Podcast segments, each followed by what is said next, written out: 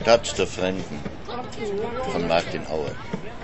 wasinde malkol kokoti da malkol shabara sinadi pateri chno matsma kuma de selecta wacha wese shabam wese badu modem hai dadi wese badu modem hadu badu wese badu modem hatta de korina di shabaran sis hai dadi wese badu Geld, Münzen und Papiere. Ohne Geld essen wir nicht. Ohne Geld studieren wir nicht. Geld ist Leben. Leben ist Münzen und Papiere. Evans K. Correri Trillerpfeifen, Sprechchöre den ganzen Vormittag lang. Finden Sie es nicht seltsam, frage ich die Studenten in dem kleinen Seminarraum im fünften Stock der Nairobi-Universität, hier über Lyrik zu reden, während Ihre Kollegen da draußen demonstrieren? Das sind wir gewöhnt, ist die Antwort. Und wofür demonstrieren Sie heute? Für unser Recht. Der für Studentenwohlfahrt zuständige Professor ist entlassen worden. Man wirft ihm vor, er hätte mit den Studenten kollaboriert, was immer das bedeuten mag. Morgen ein Traum, das sagen sie. Wenn nun der Morgen ausbleibt? Purity. Njoki Wambui ist um vier immer noch nicht da. Gründe dafür lassen sich viele denken, abgesehen davon, dass das die Strafe des Schicksals für meine Untreue ist. Ich war auch einmal Journalist, kein Reporter freilich. Ich bin in meinem Büro gesessen und habe Gedichte geschrieben. Zwischendurch habe ich ein bisschen telefoniert, um ein paar Informationen zu kriegen. Den Rest habe ich mir ausgedacht. Eigentlich haben nur Reporter das Recht, zu Terminen zu spät zu kommen. Denn zur rechten Zeit müssen sie am Tatort sein, am Schauplatz, an der Stätte des Geschehens. Und natürlich am Puls der Zeit. Wenn in Kenia das akademische Viertel eine halbe Stunde dauert, wie lange darf man dann zum Rendezvous zu spät kommen? Ich hätte Herrn Winkler fragen sollen. Hallo Dichter, wie geht's? Ich springe etwas zu freudig auf. Jetzt habe ich mich verraten. Aber was soll das? Das sind die Attitüden eines Fünfzehnjährigen, der die Liebe für einen Tauschhandel im Bazar hält. Wer Begehren zeigt, ist schon unterlegen. Wer seine Zuneigung verrät, gibt sich dem ausgelacht werden preis. Immer cool bleiben. Ich habe eigentlich mit Tarnanzug und Handgranaten gerechnet. Stattdessen trägt sie ein Kleidchen, ein Fähnchen, ein hellrotes Ding mit Spaghettiträgern, das ihr kaum auf die Schenkel reicht. In diesem Outfit sieht sie so jung und stachsig aus wie ein Flamingoküken, ach, sagen wir ein Zebrafohlen, ein Antilopenzicklein, ein Giraffenkitz. Die schwarze Baskenmütze passt auch zu dem Fähnchen, sitzt auf millimeterkurzem Haar. Njoki Wambui ist so groß wie ich, aber heute steht sie auf fünf Zentimeter hohen Plateausohlen und lächelt auf mich herunter. Sie hat tatsächlich die langen Schneidezähne der Maasai. Die Holzschnitzer, die die Maasai-Krieger für die Touristenmärkte herstellen, geben ihren Figuren immer richtige Hasenzähne. Und weiter hinten unterbricht eine Zahnlücke das Lächeln. Ich drücke die lange, kräftige Hand, die sie mir hinhält. Küsst man einander hier auf die Wangen, wenn man einander gerade das dritte Mal sieht? Ich lasse es lieber. Und jetzt ist der Moment auch schon vorbei. Bitte seien Sie nicht böse, sagt sie auf Englisch. Gestern Nacht haben acht Banditen ein Matato aufgehalten und die Passagiere ausgeraubt. Einer von ihnen hat eine alte Flinte gehabt, die nicht funktioniert hat. Die Polizei hat drei von ihnen erschossen, das passiert immer wieder. Sie erschießen unbewaffnete Verdächtige und hinterher weiß man nicht mehr, welche Einheit am Tatort war, oder die Polizisten haben Gegenstände gesehen, die wie Waffen ausgesehen haben, oder sie wissen einfach nicht mehr, wer geschossen hat. Diesmal waren wir freilich genauso schnell am Tatort wie die Polizei. Ich habe Fotos von den schießenden Polizisten gemacht und von den toten Gangstern. Die Flinte war schon beim Mamau-Aufstand ein Museumsstück und war total verrostet. Und heute habe ich den ganzen Tag damit verbracht, die Namen der Polizisten auf meinen Fotos herauszufinden. Man sollte doch glauben, dass ein Postenkommandant die Gesichter seiner Untergebenen auf einem Foto erkennen kann, aber der arme Mann ist praktisch blind. Und? Haben Sie den Namen herausgekriegt? Hm, ich habe mich geduscht, parfümiert und dieses Kleid hier angezogen. Dann habe ich ein paar Beamte vom Nachbarrevier angelächelt, die ihren Kollegen den Erfolg neiden. Ach, Njoki Wambui, nicht für mich hast du dich schön gemacht. Und wenn du es getan hättest, hätte es nicht von deiner guten Meinung von mir gezeigt. Na dann. Die Kellnerin bringt den Tee. Njoki Wambui rührt nachdenklich in ihrer Tasse. Ich darf die schöne Linie ihres Halses betrachten. Wie schreibt man eigentlich einen Roman? fragt sie ihre Tasse. Als ich nichts sage, sieht sie mich an. Am besten ist vielleicht, man versucht eine Kurzgeschichte zu schreiben. Und nur wenn es gar nicht anders geht, hängt man noch ein paar Seiten an. Und wenn es unbedingt sein muss, noch ein paar. Sie runzelt die Stirn. Man kann sich auch einen Computer und ein Textverarbeitungsprogramm kaufen und zu schreiben beginnen. Wenn man 600.000 Zeichen hat, hört man auf. Aber mir ist die erste Sorte lieber. Sie schüttelt den Kopf. Ich meine es ernst. Ich glaube Ihnen, dass Sie es ernst meinen. Sie wollen den großen afrikanischen Roman schreiben, der die kenianische Literatur in die vordersten Ränge der Weltliteratur katapultiert, der den afrikanischen Völkern den Weg aus Abhängigkeit und Rückschrittlichkeit zeigt, der die Menschen aufrüttelt und die Massen zu Taten anspornt. Nein, sagt sie, ich will bloß reich und berühmt werden. Dann sind Sie bei mir erst recht falsch, ich habe keine Ahnung, wie man das wird. Warum wollen Sie mich nicht ernst nehmen? Ich glaube, Sie nehmen mich nicht ernst. Nach allem, was ich vorgestern im Seminar gesagt habe, sollten Sie wissen, dass ich keine Rezepte habe keine Anleitungen, keine Methoden. Wenn Sie sowas suchen, müssen Sie einen Fernkurs buchen. Wenn Sie etwas schreiben, kann ich Ihnen sagen, ob es mir gefällt. Und wenn Sie Glück haben, kann ich Ihnen sogar sagen, warum. Alles andere ist Humbug.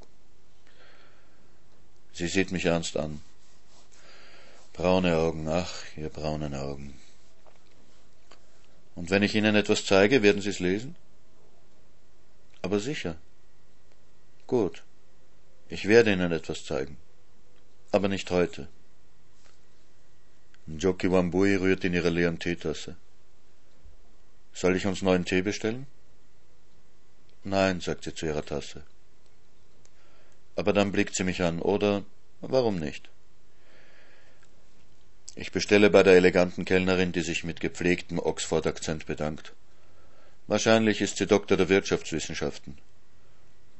Gewöhnliche Diplom-Volkswirte arbeiten hier als Tankwart. Njoki Wambuis Englisch klingt da ganz anders. Ich glaube, dass sie den afrikanischen Akzent absichtlich betont. Das ist ebenso ihre Masche. Wie das mit der Maasai-Kriegerin. Ich sollte es affektiert finden, aber ich finde es reizend. Als ich so alt war wie sie, waren wir alle Che Guevara. Warum soll sie nicht eine Maasai-Kriegerin sein und African English sprechen? Was ist das jetzt mit eurer neuen Regierung? Ich habe gehört, ihr werdet von ganz Europa geschnitten. Wieder bringe ich meine Geschichte von den frustrierten Modernisierungsverlierern. Klingt das irgendwie einleuchtend? Njoki Wambui schaut mich an. Nicht so ganz, was? Sie schaut weiter, wartet, was kommt. Ja, ich glaube, es steckt noch mehr dahinter. Es sind nicht nur die zu kurz gekommenen, die dem Grinser folgen. Es spielt noch etwas mit. Die Leute haben ein dumpfes Gefühl, dass es auf diesem Planeten einer Milliarde Menschen gut geht, weil es fünf Milliarden schlecht geht. Ein Österreicher oder Deutscher verbraucht so viel Erdöl wie zehn Kenianer. Bei uns kommt ein Auto auf zwei Einwohner, Kinder mitgerechnet. In Indien eins auf vierhundert. So viel Erdöl gibt's auf der ganzen Welt nicht, dass die Inder und Schwarzen und Chinesen auch alle Auto fahren können. Die Statistiken kennen die wenigsten, aber man kann sich's ungefähr vorstellen. Man hat so ein Gefühl. Ein Gefühl, das man sich nicht gern eingesteht. Man kann es leichter verdrängen, wenn man sich einredet, den fünf Milliarden geht es schlecht, weil sie faul und unintelligent sind und sie sowieso lieber im Dreck leben. Aber man hat so eine dumpfe Angst, die fünf Milliarden könnten kommen und sich holen, was ihnen zusteht. Davor muss man sich schützen. Davor muss uns die Festung Europa schützen. Die paar hunderttausend Wirtschaftsflüchtlinge, die jetzt nach Europa kommen, die sehen Sie nur als Vorhut an. Dahinter sehen Sie die fünf Milliarden, die nachdrängen. In diesem dumpfen Gefühl, da treffen sich Gewinner und zu kurz gekommene. Die einen finanzieren die Unsäglichen, die anderen wählen sie. Njoki Wambui schaut mich an. Nur die? Ach was. Die europäischen Regierungen, die uns jetzt schneiden, die sehen die Dinge grundsätzlich auch nicht anders. Nur die Unsäglichen sind ihnen zu kleinlich. Österreich zuerst, das ist zu engstirnig. Europa zuerst, darum geht es. Europa soll doch wieder Weltmacht werden. Und zu plump sind sie ihnen. Die müssen gleich alles aussprechen. Und zu übertreiben, sie sind zu emotional. Mit ihrem Fremdenhass gehen sie zu weit. Wir machen ja kaum mehr Kinder, wir brauchen den Zuzug von außen. Das hat nichts mit Menschenliebe zu tun. Es geht einfach darum, dass einmal jemand unsere Renten bezahlen muss. Sowas übersehen die Unsäglichen. Wissen Sie, dieser Regierung, der gebe ich zwei Jahre. Aber danach wird nichts Besseres kommen. Das ist erst der Anfang. Das ist eine Seuche. Und Europa hat sich gerade erst damit angesteckt. Njoki Wambui greift nach ihrem Täschchen. Ich muss jetzt gehen. Ja, ja, klar. Äh, wenn Sie mir was zeigen wollen, wissen Sie, wie Sie mich finden? Sie lächelt. Sie sind leicht zu finden hier. Ich grinse verlegen. Ja, so. Aber trotzdem, ich gebe Ihnen meine Nummer. Ich finde einen Kugelschreiber, kritzle die Nummer der Storchs auf eine Serviette und dann noch die der Lufts. Dort bin ich ab nächster Woche. Hm, Sie kommen herum? Ja, man reicht mich weiter, von einer Gartenparty zur anderen. Hübsch für Sie. Erzählen Sie mir das nächste Mal davon. Ich reiche ihr die Serviette hin und den Kugelschreiber. Sie grinst und schreibt auch eine Nummer auf die Serviette. In der Redaktion können Sie mich manchmal erreichen. Zu Hause habe ich kein Telefon. Njoki Wambui zerreißt die Serviette und reicht mir meinen Teil. Dann gibt sie mir die Hand. Wissen Sie, ich gebe Ihren Unsäglichen eigentlich recht. Wir sollten überhaupt nicht zu euch kommen und kein Geld von euch nehmen. Wir sollten diesen Kontinent zusperren und versuchen, alleine zurechtzukommen. Das wäre für alle besser. Und sie ist weg. Ich setze mich wieder, winke der Kellnerin, zahle vier Tees. Njoki Wambui hat das Geld für ihren Tee auf dem Tisch hinterlassen. Das kann alles Mögliche heißen.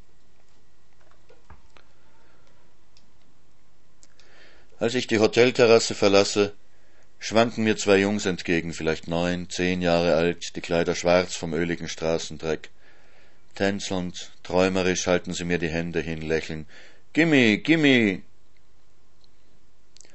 Ich setze ein hartes Gesicht auf und schüttle den Kopf. Sie wenden sich lächelnd ab, zucken nicht einmal die Schultern. Scheiße, scheiße, verdammte Scheiße. Ich renne in den Uchumi-Supermarkt, kaufe zwei große Plastiksäcke Bananen, Brötchen, Milch in Halbliterpäckchen, dann renne ich durch die Stadt und drücke Bananen in diese dreckigen kleine Hände. Esst das. Bananen sind voller Vitamine und Mineralstoffe. Man kann monatelang nur von Bananen leben, habe ich gehört, so wertvoll sind sie. Also esst, esst das gleich, nicht, dass es vielleicht noch eintauschen geht. Glue ist nicht gut für Kinder. Kinder brauchen Vitamine und Mineralstoffe. Kellogg's Frosties solltet ihr essen. Die sind jetzt voll aufgeladen, habe ich heute früh auf Samanthas Frühstücksflockenpackung gelesen. Now they're supercharged. B1, Niacin, B6. Das fördert die Hirnleistung. Leistung. Aber Glue frisst eure Gehirnzellen auf und die wollt ihr doch noch eine Weile behalten, oder? Also esst, esst Bananen, wenn ihr schon keine Kellogg's Frosties habt und keine Honey Pops. Und ich, ich gehe mir jetzt einmal diese Stadt ansehen. Ich gehe jetzt spazieren. Was ist das für eine Stadt? Hier schlendert niemand, hier flaniert man nicht, alle haben es eilig, hasten irgendwo hin. Die ältesten Gebäude sind aus den 20er, 30er Jahren einstöckige Kisten mit einer davorgestellten Fassade, wie in den Westernfilmen. Tausende Inder haben die Engländer damals hergebracht, um erst die Bahn und dann die Stadt zu bauen. Zweitausend sind draufgegangen dabei. Ihre Kinder und Enkel betreiben jetzt die Läden in den Laubengängen. Patel Enterprises, Hind Stores, Safi Textiles Limited, Savanis Bookstore, Welcome General Store, Glamour Electronics. Aus den Läden, die Musikkassetten verkaufen, tönt höllischer Lärm. Ich haste durch die Straßen, als ob auch ich es eilig hätte, irgendwo hinzukommen. Vielleicht hält man mich dann nicht für einen Touristen. In der einen Hand trage ich meine Bananentüten, meine andere Hand schießt aus der Hüfte mit einer kleinen digitalen Kamera wahllos in die Menge hinein. Auf City Hallway hält ein Gaukler mit einem anscheinend selbstgebauten vergoldeten Fahrrad einen endlosen Vortrag, bis genug Geld in seiner Büchse ist und er seine Kunststücke zeigen kann. I am a tourist from the United States, come for a short visit to Kenya, then going on to Japan where I will construct cars and bicycles. I have just come to test drive this new fangled bicycle, that's why I'm here. Am Rand des Kreises von Zuschauern, der sich um den Gaukler gebildet hat, arbeitet eine Gruppe Erweckungsprediger. Die Männer in Anzug und Krawatte legen den zu Erlösenden beide Hände an die Schläfen, reden beschwörend auf die mit geschlossenen Augen Dastehenden ein, fassen sie dann an den Händen, die sie zum Himmel heben, immer weiter redend, beschwörend, rhythmisch betend, manche Worte keuchend hervorstoßend. Jesus Christ kann ich verstehen, sonst nichts. Zwei große, schwere Männer, Inder mit weißen Käppchen und rot gefärbten Bärten gehen Hand in Hand vor mir her. An einem Straßenrand sitzt ein kleines Orchester, Männer, Frauen, Kinder, eine Familie vielleicht, über ihre Instrumente gebeugt. E-Gitarren, ein kleines Keyboard, Feldtrommeln, singen im Chor etwas afrikanisch klingendes. Zwischen den Läden Auskochereien, finstere Löcher mit Eisentischen, an denen Menschen eilig etwas in sich hineinessen. Ich bin wohl längst weit jenseits der Linie, die Touristen nicht überschreiten sollen. Taxi werde ich hier keines finden. In den Seitengassen von Tom Boyer Street drängen sich die Matatus. Ein alter Maasai irrt wie ich zwischen den dicht an dicht geparkten Kleinbussen herum, in rote Tücher gehüllt, die Lanze in der Hand, aus alten Autoreifen geschnittene Sandalen an den Füßen. Die Matatus haben prachtvolle Namen in Airbrush-Technik oder Glitzerfolie an ihren Hecks. The Avenger, The Rocket, Kosovo Crisis. Wo sie hinfahren, steht nicht drin. Burschen, die der Länge nach gefaltete Geldscheine zwischen die Finger der einen Hand geklemmt halten, schreien die Fahrziele aus. Weber, Weber, young man at work, let the money go where the money is, Westlands, Westlands, ten bob to Westlands. Ich muss aber nicht nach Westlands, ich muss nach Runda. Wie komme ich nach Runda? Zum Village Market. Einen 106er muss ich nehmen, da vorn irgendwo. Da vorn irgendwo ist ganz am Anfang von Tom Boyer Street, bevor sie die River Road schneidet, die berühmte River Road mit ihren Bier- und Hurenhäusern. Die Matatus haben tatsächlich kleine Schildchen mit handgemalten Nummern hinter der Windschutzscheibe lehnen. Man muss nur schauen. Weber Weber, Banana, Unip, Village Market, 30 Bob to Village Market, Village Market, step in, Sir. Ich quetsche mich neben eine Dame, die der Schaffner mit den Worten Squeeze, Mama, zu Rücken auffordert. Der Kleinbus hat fünf Sitzreihen zu vier Leuten, bloß vorne neben dem Fahrer sitzen nur zwei. Also sind wir 18 Fahrgäste, plus ein Fahrer, plus aus welchem Grund auch immer zwei Schaffner, die jetzt an der offenen Tür hängen und auf das Dach klopfen zum Zeichen, dass das Gefährt voll ist und der Fahrer losfahren soll. Erst wenn das Auto in voller Fahrt ist, stecken sie die Köpfe herein und schließen die Tür hinter sich. Über den Fahrgästen hängend strecken sie einem nach dem anderen die offene Hand hin, in die die Fahrgäste ihre Münzen oder Scheine legen. Nach einiger Zeit kommt die Hand wieder zu jedem und bringt das Wechselgeld. Aus den Lautsprechern dröhnt Reggae-Musik. Africa, wake up, unite, for the benefit of your children, for the benefit of the people. Wake up, wake up, Africa, wake up and unite. Gestern habe ich mich endlich emanzipiert, erzähle ich am nächsten Tag dem Kulturattaché. Ich bin zwei Stunden allein im Stadtzentrum spazieren gegangen. Ich bin jetzt fast drei Jahre da, sagt Dr. Luft aber das habe ich noch nie gemacht. Dr. Luft fährt mit mir zum Nairobi National Museum. Dort muss ich etwas wegen meines Beitrags beim bevorstehenden Arts Festival besprechen, was in zwei Minuten erledigt ist. Im National Museum treffen wir Lisa, die auch etwas besprochen hat. Dr. Luft bietet an, uns nach Runda zu bringen. Vorher holen wir noch seine Frau und die Kinder vom Zahnarzt ab. Andrea diskutiert mit der kleinen Aurelie, warum sie nach dem Zahnarztbesuch nicht gleich essen darf. Aber wenn ich nicht esse, wird mir im Auto wieder ein bisschen nicht gut, sagt die Kleine. An den Straßenrändern außerhalb des Zentrums haben Handwerker ihre Freiluftwerkstätten eingerichtet. In der einen Straße werden Autos repariert, an einem Baum hängt ein Motorblock, in der nächsten Straße zimmert man Möbel. Betten stehen da im roten Staub, gepolsterte Lehnsessel, zwei Meter hohe geschnitzte Giraffen, geschnitzte Nashörner, Nilpferde, Elefanten. Dann verlassen wir diese Zwischenzone. Wir kommen nach Muthaiga, einem der ältesten englischen Wohnviertel. Wir fahren durch eine Straße, in der nur Mauern zu sehen sind, Mauern und eiserne Tore. Hinter den Toren müssen wohl Gärten und Häuser liegen. An den Toren sind Schilder angebracht, die berichten, wer die Häuser und Gärten bewacht. Ultimate Security Limited, EARS Alarm Systems, Group 4. Fast an jeder Ecke stehen ein bis zwei dieser privaten Guards. Von der offiziellen Polizei hält man hier nicht viel. Der Fahrer steigt plötzlich auf die Bremse. Zwei Autos vor uns wird ein Radfahrer von einem Kotflügel erfasst. Er fliegt ganz langsam durch die Luft, landet auf der Straße, bleibt ganz still liegen. Unser Fahrer sieht fragend seinen Boss an. Drive on, sagt Dr. Luft leise und ein wenig bleich. Es ist einfach schrecklich, wie Sie fahren, sagt Andrea. So viel habe ich schon mitgekriegt. Mit Sie sind immer die Kenianer gemeint.